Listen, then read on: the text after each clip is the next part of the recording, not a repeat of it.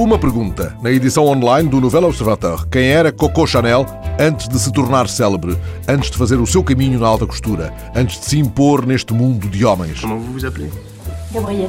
Mais tout le monde m'appelle Coco. A resposta é dada em Coco, avant Chanel, Coco antes de Chanel, o filme de Anne Fontaine, que estreia amanhã nas salas francesas. Anne Fontaine disse ao Nouvel Obs, é interessante ver como Chanel, cujo nome significa hoje alta costura, não se interessava pela moda no início. Ela quis ser bailarina, cantora, atriz.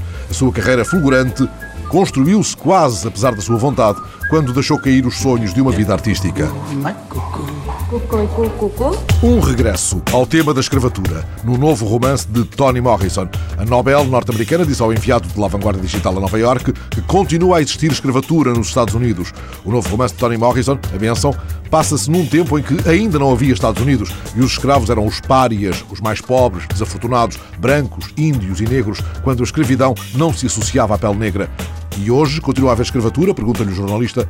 Tony Morrison responde: Claro, já não se trata de uma instituição formal, legal, mas sim existe gente que não cobra pelo seu trabalho e que não pode decidir abandoná-lo. As grandes civilizações, Atenas, Roma, Rússia, apoiaram-se sempre em escravos, seja qual for o nome que lhes seja dado. Interessa-me o modo como esse encarceramento pode ajudar alguém a dar-se conta de muitas coisas, a gerar uma grande dignidade, mesmo uma grande liberdade, a partir do momento em que alguém decide não ser o mesmo monstro que o seu amo.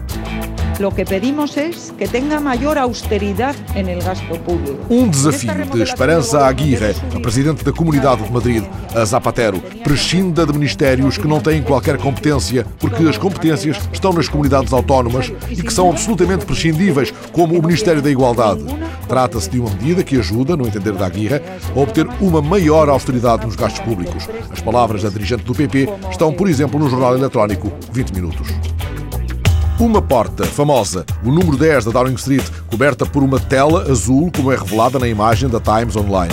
Dentro da porta estão o primeiro-ministro Gordon Brown e os desportistas David Beckham, Andy Murray e Dennis Lewis. Every 30 seconds, an African child dies of malaria. O que é e para que serve a rede azul é um mosquiteiro e serve para chamar a atenção para a luta contra a malária, cujo Dia Mundial é assinalado no próximo 25 de abril. A rede contra os mosquitos é ainda a arma principal para enfrentar a malária, enquanto se continua à procura de uma vacina eficaz.